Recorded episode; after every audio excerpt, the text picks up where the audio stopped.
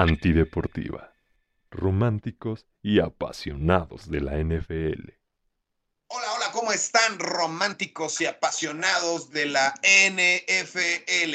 Buenos días, buenas tardes, buenas noches a la hora que nos escuchen o nos vean. Mi nombre es Tony Ramiro y saludo con mucho gusto a mis amigos en esta mesa virtual. ¿Cómo estás, mi querido Pepe Aguilera? Saluda a tus románticos. ¿Qué tal, Marquito? Eh, me acabas de estresar, cabrón. O sea, estamos empezando a grabar tarde y ahorita banda me va a querer cortar en mis discursos, pero se la va a pelar hoy, güey, porque no le voy a hacer caso. Todo bien, bandita, ¿cómo están? Mi querido Don Fredo, saluda a tus apasionados, por favor. Mis queridos amigos, con el gusto de siempre. Y Tocayo, dale, dale, cabrón, dale, véngate, amigo. Oye, se pone a planear cosas de marzo del año que viene. Que no va, como dijo. Ay, ¿Cómo?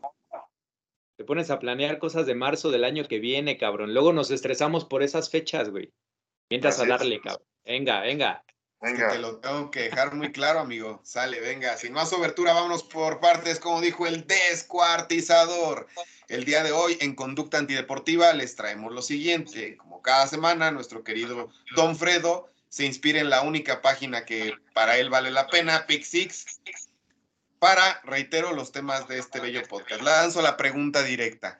Tras las derrotas versus Colts, Steelers y Browns, Lamar Jackson sigue o está en la conversación para el MVP.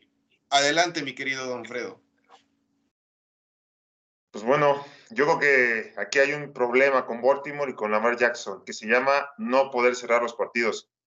E incluso ustedes vieron que les envié una imagen al, grupo y una seguidilla de que tiene Lamar Jackson y los cuervos como tal, de ventajas considerables en último cuarto y que han sido traducidas en derrota. Entonces algo pasa, no sé si el cocheo o la capacidad de Lamar Jackson para cerrar ese tipo de partidos. Pero ya van varios partidos, ya van varios juegos donde el quarterback de los Ravens no puede cerrar, no puede, no puede llevarse la victoria. Y eso a la larga, como dice mi tocayo, parafraseando a mi gran tocayo, cinco centavos para el peso. Así yo veo a Lamar Jackson. Sí tiene calidad, sí es un quarterback a considerar en esta liga, es un top 10, por supuesto. Estadísticamente hablando, no está en la conversación MVP, estadísticamente. Pero por su valía como jugador, sí, sí es culpable del, récord de los cuervos, obviamente. Sin embargo, con esa imagen que les envié, pues algo me preocupa de ese quarterback. No sabe cerrar partidos y eso a la larga pues puede afectarle a los cuervos. Mi veredicto final, si es calibre MVP o no, va a estar entre, entre los candidatos, obviamente, pero al final no va a ser, no va a ser el MVP. Y yo que, así como, como Marco, que, que nos quiere coartar la libertad de expresión hoy, es cuánto, señores. mi querido Pepe Aguilera, por favor. No, yo sí me voy a extender y me vale pito, güey, lo que piensen. Este, a ver, no hay que ser injustos, ni con Lamar Jackson ni con nosotros, porque em, si bien no salió al aire, la semana pasada Fredo culminó nuestra plática preguntándonos que quién sería MVP en este momento en la liga. Y por ahí, escuetamente lanzamos el nombre de Lamar Jackson por el récord que tenían los Ravens en este momento. Es decir, si hay una diferencia de los Ravens sin Lamar Jackson a los Ravens con Lamar Jackson. Entonces, en ese sentido, no podemos ser injustos con Lamar Jackson. Sí, sí representa Lamar Jackson un upgrade para los Ravens, ¿no? Lo que pasa es que los Ravens ya llevan años siendo así, pero ¿qué sucede? Que, que el, ahorita el discurso sale porque el año pasado, que, que su coreback era eh, Tyler Huntley, pues eso no se veía mal. Al contrario, se veía bien que los Ravens perdieran por tres puntos, ¿no? Y ahora con Lamar, no se ve bien que los Ravens pierdan por tres puntos, por dos o por uno. Entonces, en ese sentido, no hay que ser injustos con Lamar Jackson. Pero por otro lado, ya saben que, que, aquí no nada más vienen a hablar de fútbol americano, también vienen a aprender de cultura general. Les voy a platicar sobre algo y quiero que me respondan. Marquito, Fredo, ¿han escuchado hablar de algo que se llama el principio de Peter? He escuchado, escuetamente escuchado. ¿Tú, Marco? ¿No? No. Y esto tiene que ver con lo que platicaste hace ratito, Fredo. Dijiste, no sé si sea la capacidad de Lamar Jackson. El principio de Peter se los voy a leer. Dice, eh, este principio es, por cierto, em, una obra del psicólogo canadiense Lawrence J. ¿va? En coautoría con Raymond Hall, pero el principio de Peter se llama así por Lawrence J. Peter. Este principio de Peter nos dicta eh, que tiene que ver con el rendimiento de un empleado y cómo se valora su potencial. Entendamos a Lamar Jackson como el empleado de una organización llamada los Baltimore Ravens, ¿no? Se refiere a que si un empleado es eficiente en un determinado nivel, lo ascenderán a uno superior. Luego, el movimiento se repetirá hasta que el empleado alcance un nivel en el que será ineficiente. Los corebacks de la NFL es es injusto que los midamos por su rendimiento en la NFL. Ellos llevan siendo corebacks desde el high school, en muchos de los casos. Entonces, un tipo como Lamar Jackson me recuerda a, otros jugadores de la NFL como Reggie Bush, como Cadillac Williams, que alcanzaron su tope de rendimiento justo en esta parte entre llegar en el college y el profesional en sus primeros años y después tener un declive impresionante en su, en su carrera o en su performance. Lamar Jackson es un tipo que ganó el Heisman en, en el college y que gana el MVP en su primer año como, bueno, en su segundo año en la NFL. Entonces, su carrera comenzó con un tope de rendimiento brutal y aquí como el principio de Peter nos lo dice, tienes un Heisman, tienes un MVP, cuando se llega el momento de tu segundo contrato, ¿Por qué los Ravens tenían dudas de dárselo? Ojo, tiene que ver el contrato de Deshaun Watson porque al ser 100% garantizado no iban a permitir los dueños que eso siguiera pasando y tomar de ejemplo a un MVP para poder decir hasta aquí era lo, inmediato. Pero bien es cierto que si revisa las estadísticas de Lamar Jackson, tiene 2.400 yardas en promedio por año dentro de su carrera en la NFL. En una liga en donde Existen los Mahomes de más de 5000, los Joe Burrow de más de 4000, los Justin Herbert de más de 4000. Tener 2400, por más que tengas mil yardas terrestres, como es el caso de Lamar Jackson, y combinadas des casi 4000, y pongas a los Ravens en la conversación, ¿qué va a suceder cuando la ineficiencia de Lamar en el ataque terrestre llegue a modo de que lo único de lo que viva o dependa sea de su brazo? No va a llegar ni a las 3000 yardas, güey. Entonces, sí considero que hay un grado de ineficiencia en Lamar Jackson. Estamos viendo, su tope ya pasó. Ahorita es, es hasta ahí donde te puede dar Lamar Jackson con estos Ravens. Entonces, aplico el principio de Peter a términos de la NFL, porque estamos hablando de un jugador que ya se convirtió ineficiente y está combinado con un head coach que también ya tiene 10, 15 años en el equipo y que de repente ya sus métodos como que no están siendo los, los más exactos para su franquicia, ¿no? Y respondiendo a la pregunta original, si es calibre de MVP o no, sí es un upgrade en, los Ravens, sin Lamar que con Lamar. Pero en términos de la liga, no lo considero así porque al final ya es un jugador ineficiente en el que ya vimos su tope de rendimiento y los Ravens no van a llegar más allá. No se nos olvide que de todo lo que se ha hablado siempre de Lamar, contrato, Heisman, MVP 2019, solamente tiene una victoria de playoffs con un equipo que regularmente está peleando calificada a playoffs. Tiene más victorias de playoffs Brock Purdy que Lamar Jackson. Así es.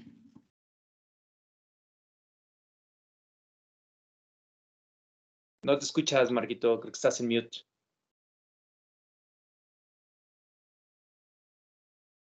Ponte chingón, Marquito. Ahí ya, ¿me escuchan? Ah, güey. Es que está, está fallando el internet, perdón amigos. Este, mi querido Pepe, bueno, eh, sobre lo que nos estabas exponiendo al principio, no, no lo había escuchado, gracias por compartirnos este, la información. Trataba de contestarte no, pero no sé, no funcionaba esto. Eso por un lado. Por el otro, estoy de acuerdo con lo que expone Fredo, estoy de acuerdo con lo que expones tú. Eh, es cierto, pero yo voy a cerrar brevemente diciendo que los números solo son un medio, pero no es el fin. Es decir, hay intangibles que la NFL no ve o no quiere ver porque no son medibles. Pero eh, nadie está listo para esa conversación, o no por lo menos los medios de comunicación convencionales que hablan de la NFL, o los que solo, digamos, o los que, o los medios que su sueldo depende de hablar por y para este deporte. Entonces, mis queridos amigos, nosotros estamos en otro nivel, así que simplemente yo lo único que creo es que eh, los intangibles para mí valen muchísimo, cosa que para la NFL, si no está plasmado en una gráfica, no sirve. Eh, sin nada más que agregar, ustedes dicen si nos pasamos al siguiente tema. Yo tengo, tengo una pregunta para ustedes dos ahora. Este, ¿Ustedes consideran que un equipo que enfrenta a Baltimore para ganar como se lo decía el otro día, hay un orden, ¿no? Si tú le quieres ganar a los Chiefs, tienes que pagar a Mahomes. Si tú le quieres ganar a los Dolphins, tienes que pagar a Tariq un ejemplo. Si tú le quieres ganar a los 49ers, tienes que pagar a McCaffrey, un ejemplo. Si tú le quieres ganar a los Cuervos de Baltimore, ¿tienes que pagar a Lamar Jackson? Esa es mi pregunta. Depende. Hay equipos como los Niners que tienen problemas con los quarterback móviles. Entonces, cuando eres un equipo que defensivamente manda muchos blitz, sí debes de, eh, adaptarte un poquito a la movilidad del coreback. Y creo que ayer lo vimos en el partido de los Bills contra los Broncos. Algo que estuvo haciendo mucho Russell Wilson fue rolar entre la bolsa de protección. Sí, se pasa a Soto. Sí, o sea, si los Bills estaban pensando que Von Miller por enfrentarse a su ex equipo iba a tener cinco sacks, la verdad es que ayer lo vimos y otra vez apareció la versión cucaracho, ¿no? De, de Russell Wilson, escabulléndose ahí entre todos los, los linebackers en la, en la bolsa de protección. Y eso quiere decir que los Bills no estaban preparados a la movilidad de Russell Wilson, ¿no? Entonces, sí considero que se tienen que adaptar un poco a, a, la movilidad de Lamar Jackson y sobre todo porque en Baltimore no sabes quién te va a correr. No sabes si te va a correr J.K. Dobbins, Gus Edwards, eh, ahora ya salió Keaton Mitchell, Justice Hill. O sea, no sabes a quién le van a dar la bola y, cómo lo tienes que, hacer. Y creo que es en base al éxito de los Ravens contra equipos que no los conocen, como los de la NFC, ¿no? Así es, em, claro. sí creo que a los equipos de la NFC, cuando enfrentan a la Mar, les hace falta adaptarse al estilo de juego de, de la Mar, estudiarlo un poquito más y, y prepararse para un coreback como él. Claro, y yo en ese sentido abonaría más a prepararse para jugarle ante ese equipo, justo por lo que acaba de decir Aguilera, es decir, el juego terrestre. No sabes por dónde te va a llegar el golpe. Por cualquiera de todos los que acaba de mencionar o Lamar Jackson.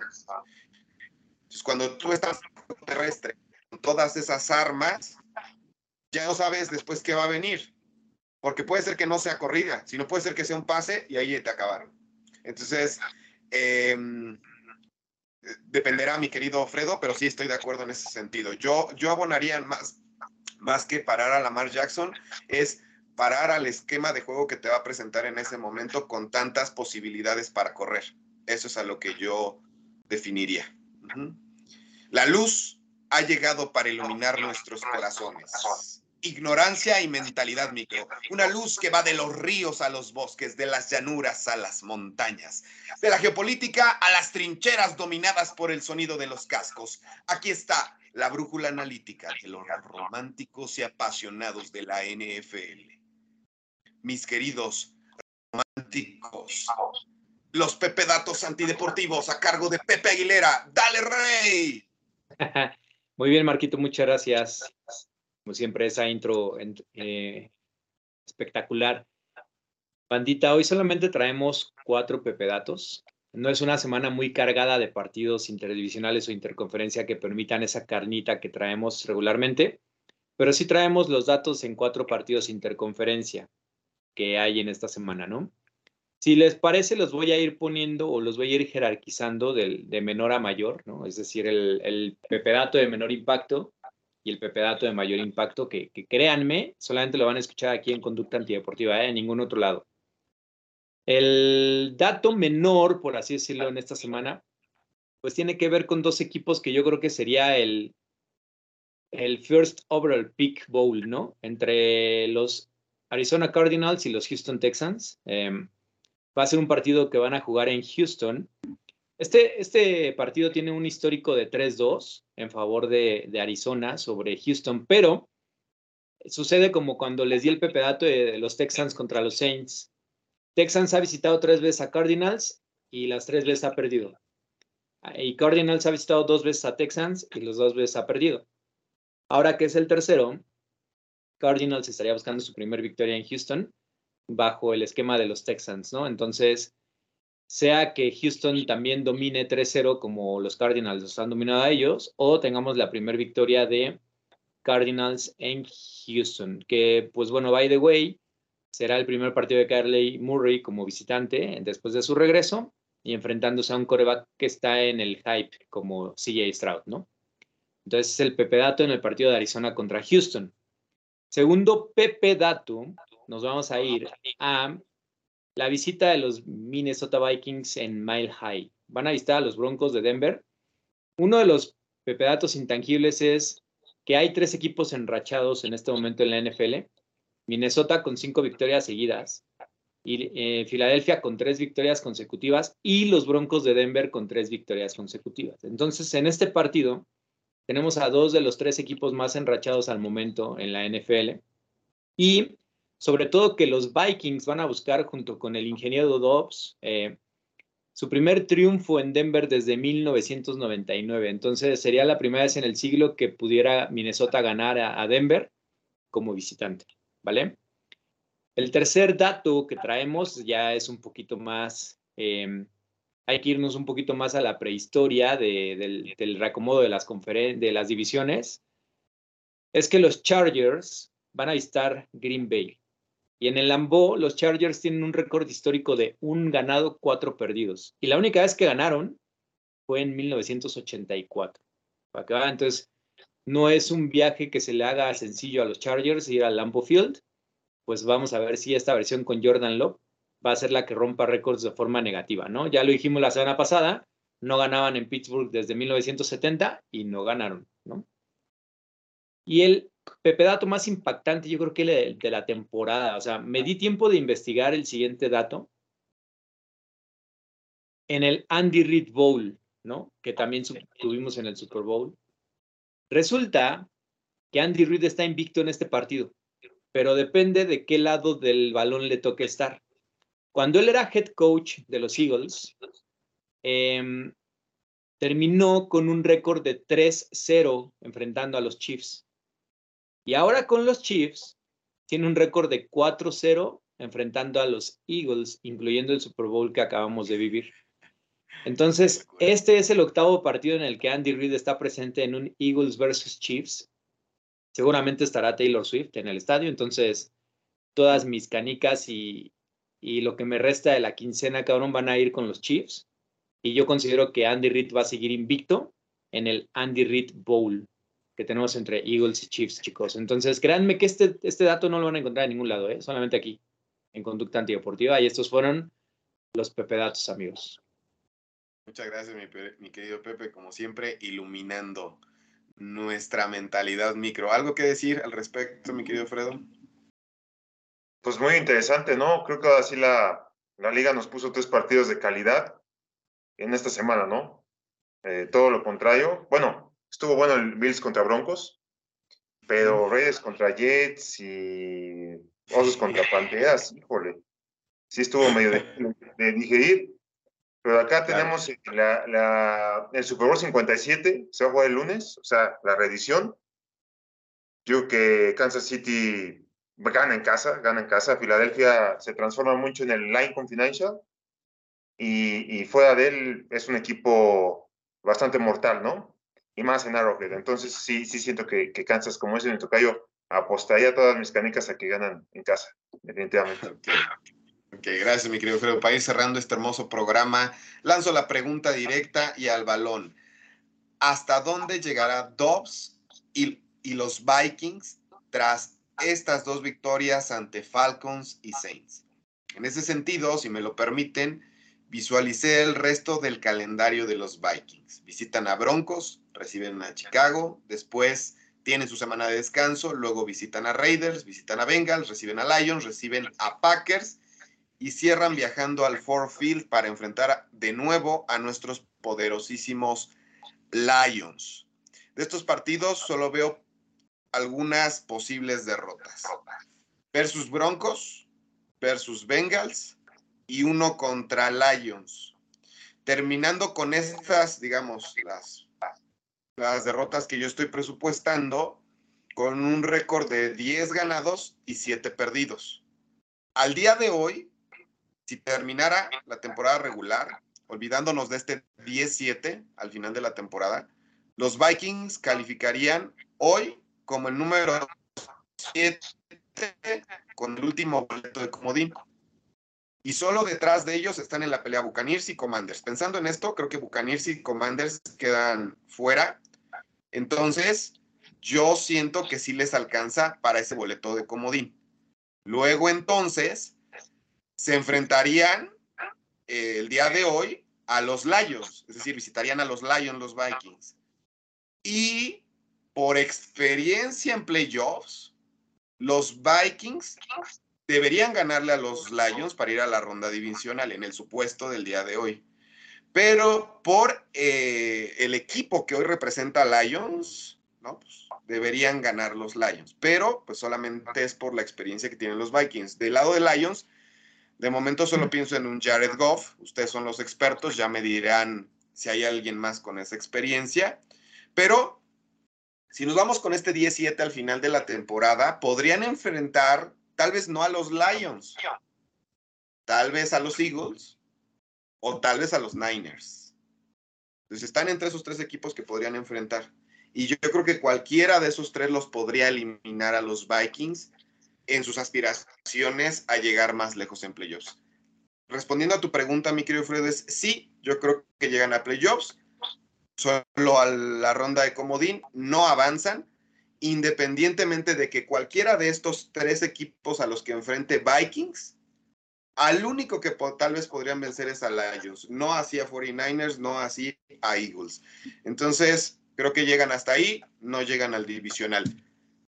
Adelante. Ilústranos, mi querido Fredo, por favor, ¿qué nos dices al respecto? Eh, hay que tomar en consideración que las dos victorias de Dobbs contra equipos del sur de la NFC. No es una división que tengamos en la palestra de, de los contendientes, ¿están de acuerdo? Ganarle a Falcons, ganarle a Saints, pues al final no, no te da esa, ese balance positivo de decir soy contendiente, ni mucho menos. Entonces, yo creo que tiene valía lo que ha hecho Dobbs, pero también eh, retomando un poco la mentalidad de mi tocayo es que cuando los coordinadores defensivos no saben cómo juegas, en este caso hablo de Joshua Dobbs, pues tienen problemas para, para descifrarte al principio, ¿no? Caso de Atlanta, caso de Nueva Orleans, que, que, todavía no hay un video de cómo juega Joshua Dobbs en este esquema ofensivo de Minnesota.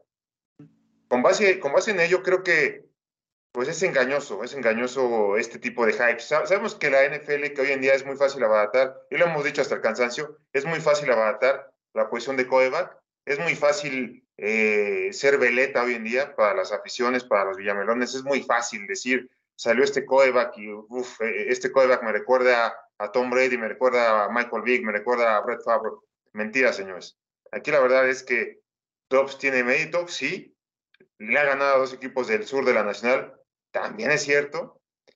Y yo creo que al final, cuando exista un, un como te digo, un plan de juego de los coordinados defensivos que enfrenten a Joshua Dobbs, pues vamos a ver falencias de este tipo, ¿no? Vamos a ver falencias. Yo que por algo le preguntábamos al tocayo, ¿no? ¿Qué opinas tú de Joshua Dobbs? Por algo ha estado en varios equipos, o sea, no, no es eh, un, un que te pueda dar ese, pues no sé, ese, techo, ese, ese piso seguro, ¿no? No creo que sea Joshua Dobbs.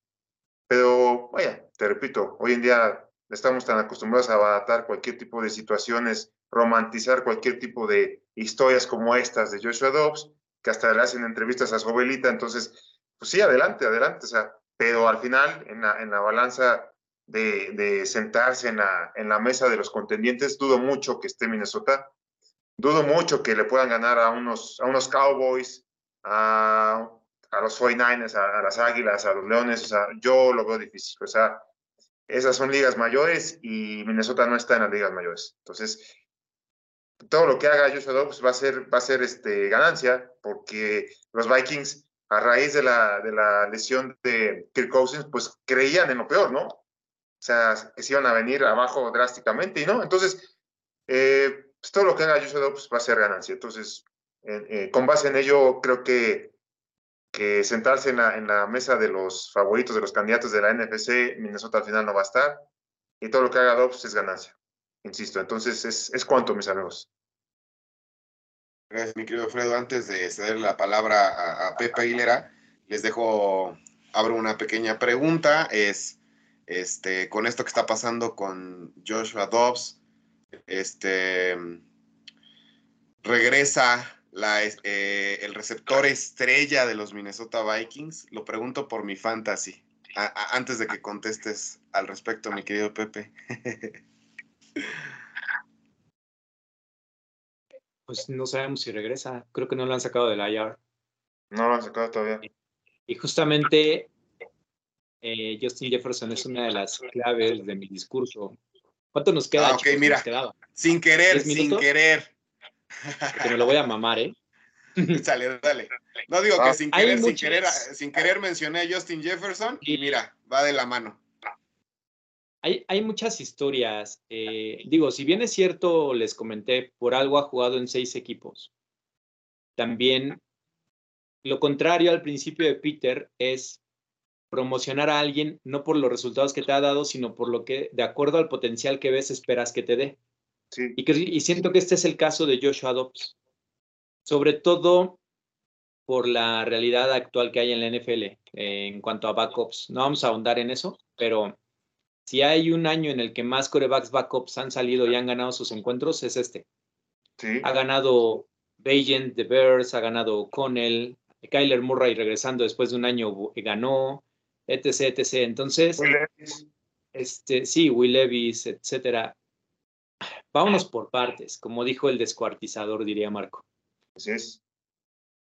Eh, se nos olvida que estos Vikings sin, sin Justin Jefferson están 5-0. Uh -huh.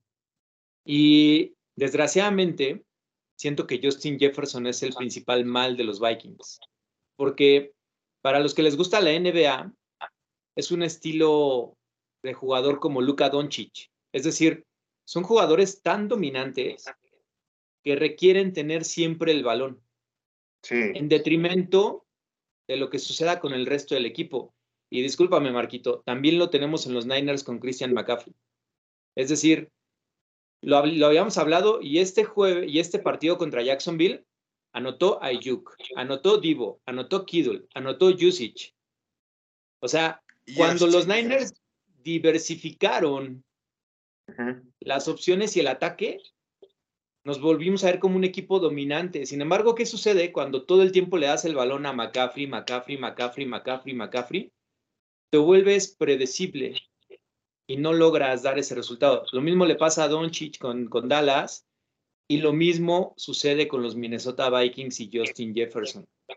O sea, muchos dicen, oh, Justin Jefferson un dios porque 10 recepciones, 140 yardas. ¿De qué sirve si el equipo no gana? ¿De qué sirve? claro. Y por ese lado, el coacheo de Kevin O'Connell a mí me ha parecido impresionante, sobre todo en el partido que hubo contra San Francisco. Hay algo que yo critico mucho de los Vikings, al tener un mal corredor como Alexander Mattison y al tener un coreback tan estático como Kirk Cousins. Los Vikings son de los equipos más predecibles en su ataque. ¿Por qué? Todas, los, todas las jugadas son formación escopeta, todas. Y ya sabes que el balón va a ir para KJ Osborne, Jordan Addison, Justin Jefferson o TJ Hawkinson. Porque la falta de un ataque terrestre te impide hacer screens, ¿no? Eh, play actions. Eh, los, los, Minnesota Vikings son uno de los equipos, o eran, eran uno de los equipos con menos movimientos pre-snap. Es decir, su diseño de jugadas estaba de la chingada, güey. Muy predecible.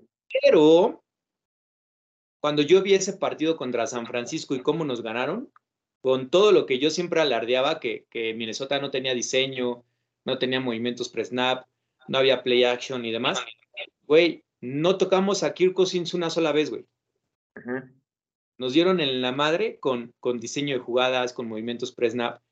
Y, eso nos quiere decir que Kevin O'Connell es un head coach que también va aprendiendo conforme, conforme la marcha. ¿Sabes? O sea, es un güey que se va adaptando a las circunstancias. Y aquí, desgraciadamente, voy a traer a nuestro Robert Sale de toda la vida. Porque con los Jets, por ejemplo, eso no pasa. O sea, no puede ser que tú, como head coach, no tengas inventiva para que con Zach Wilson o, quien, o quien quieras, y créeme, Zach Wilson es mejor que cinco corebacks en la liga. Y estos cinco corebacks en la liga, que son peores que él, han tenido series ofensivas de touchdown. Pagent con los Bears. Eh, güey, Tony DeVito, cabrón, acaba de entrar eh, con los gigantes y, anotó dos veces contra Dallas, güey. Entonces no puede ser que a ti se te lesione Aaron Rodgers y sea el acabose, güey, cuando ya tienes tres años trabajando con este equipo. No puede ser que teniendo a Brice Hall, a Dalvin Cook, que ya son tipos probados en la liga, teniendo a un receptor como Garrett Wilson, teniendo un par de alas cerradas como Yusoma y como Tyler Conklin, no puedas generar un drive de touchdown, güey. O con él generó touchdowns con Joshua Dobbs sin que este güey hubiera practicado con el equipo, güey. In extremis, así es. Entonces, eso es cocheo, güey. Y ahora bien, ya nosotros tenemos en la mente a los Vikings con Kirk Cousins, un equipo estático que siempre lanza y lanza y lanza. Con Joshua Dobbs tenemos una dinámica totalmente diferente. Es un tipo que no tiene miedo de correr, ¿no? Es un tipo que, que no lanzará como Kirk Cousins, pero con un 70% de lo bueno que es Kirk Cousins lanzando el balón, que él lo sea, yo creo que lo puede solventar bien con todos los movimientos y diseños de jugadas que están teniendo. O sea, hasta un Wildcat se aventaron con Ty Chandler. Eso no lo habíamos visto con los Vikings. Es una mutación que está teniendo el equipo con base en las necesidades que tuvieron que sacar por las lesiones de Justin Jefferson, de Kirk Cousins. Pero ¿qué va a pasar ahora que regrese Justin Jefferson? Si no le dan la bola, vamos a tener a un Stephon Diggs, güey, azotando el casco, ¿no? Como con los Bulls, güey, eh, como con los Bills. O sea, tanto estoy pensando en NBA que ya dije los Bulls, güey. Este, no llores, Marco. Sé que te ha tocado ver los campeones en YouTube, güey, pero algún día regresarán. Este, con, con los Bills, güey, o sea, eh, O'Connell va a tener un gran reto al momento de regresar Justin Jefferson y que no se convierta en una diva para lo bien que viene trabajando Minnesota sin él en el campo, güey, ¿no?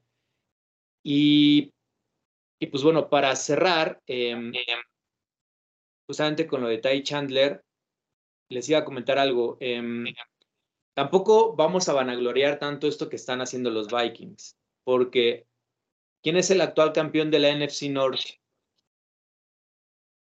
Minnesota. Entonces, ¿por qué estamos hablando de Minnesota como si fueran la revelación del año, güey? Claro. Si son los actuales campeones, güey. Más bien, la, la revelación del año es Detroit, ¿no? Pero pero obviamente sabíamos que Detroit se venía y a los Vikings no los comprábamos tanto el año pasado por su diferencial y demás. Discúlpenme, este año si para mí hay un head coach que se tiene que llevar el head coach del año es Kevin O'Connell, güey. O sea, no solamente por el hecho de Joshua Dobbs, sino por cómo yo les pregunto a ustedes, ¿cuándo habían, habían visto que los Vikings hicieran un, Wildcat, güey? está solventando la lesión de Justin Jefferson con un, con un receptor novato como Jordan Addison. Está solventando la lesión de su coreback, trayéndose y pagando una sexta ronda, güey, por un cabrón de Arizona que tenía solamente un ganado como profesional en la liga. El partido contra Dallas fue la primera victoria de Joshua Dobbs como profesional, güey. Y que de, la noche a la mañana, sean equipos de la NFC South o no, ya le ganó a dos equipos profesionales de la NFL con días de entrenamiento con su nuevo equipo y teniendo sobre todo a tipos como Mattison de corredores, o sea, no hay soporte en la posición de running back, perdón, pero los Vikings no tienen corredores, güey. Entonces, para mí, sí es impresionante en el sentido del, del cocheo. ¿Hasta dónde van a llegar? No lo sé, sí siento que se juegan con Detroit en esas últimas tres semanas donde se enfrentan dos veces la división, prácticamente el comodín ya lo tienen. Como dijo Marco, los que están en the hunt tienen cuatro victorias como Commanders, Falcons y Buccaneers. Entonces, los Vikings van a estar en playoffs. Eh, no les veo más allá del, del, comodín, pero va a ser un muy buen año y yo creo que Joshua Dobbs con, la, con el performance que va a tener este año se va a ganar su puesto de backup eterno en la NFL. Entonces, al menos la NASA tendrá que esperar hasta que él se retire de la NFL. Así es. Gracias, mi querido Pepe. ¿Algo que decir, mi querido Alfredo? Nos vamos despidiendo. No, no todo. La verdad es que coincido plenamente también. Perfecto. Despídase entonces, mi querido Don Fredo, de sus románticos, por favor. Mis queridos amigos, muchas gracias por su tiempo. Eh, como siempre, un placer este tipo de pláticas. Y a los que nos siguen, por favor, muy atentos a los, a los datos del tocayo, a las columnas de, de Don Fredo. Ahí le metemos este romanticismo, historia, política, eh, León este, Tolstoy, le metemos eh, Nietzsche, le metemos varias cosas. Así es, así es, mi querido Don Fredo. Mi querido Pepe Aguilera, despídase de sus apasionados, por favor. Nada, banda, síganos. Este, eh, sé que en algún momento nuestros análisis de peso tendrán este, repercusión en, en aquellos sapientes, eh, en aquellos oyentes, perdónenme, que, que tengan sapiencia y pues aquí estamos gustosos de platicar como siempre y cada semana. Gracias por estar aquí. Gracias, Pepe Aguilera. Vámonos que aquí espantan. Todo tiene su final. Nada dura para siempre. Les recordamos nuestras redes sociales. Nos encuentran como Conducta Antideportiva en Facebook, YouTube, Instagram y TikTok. Este último a cargo de nuestra querida Paloma Boiso con su sección Anti-Popcorn.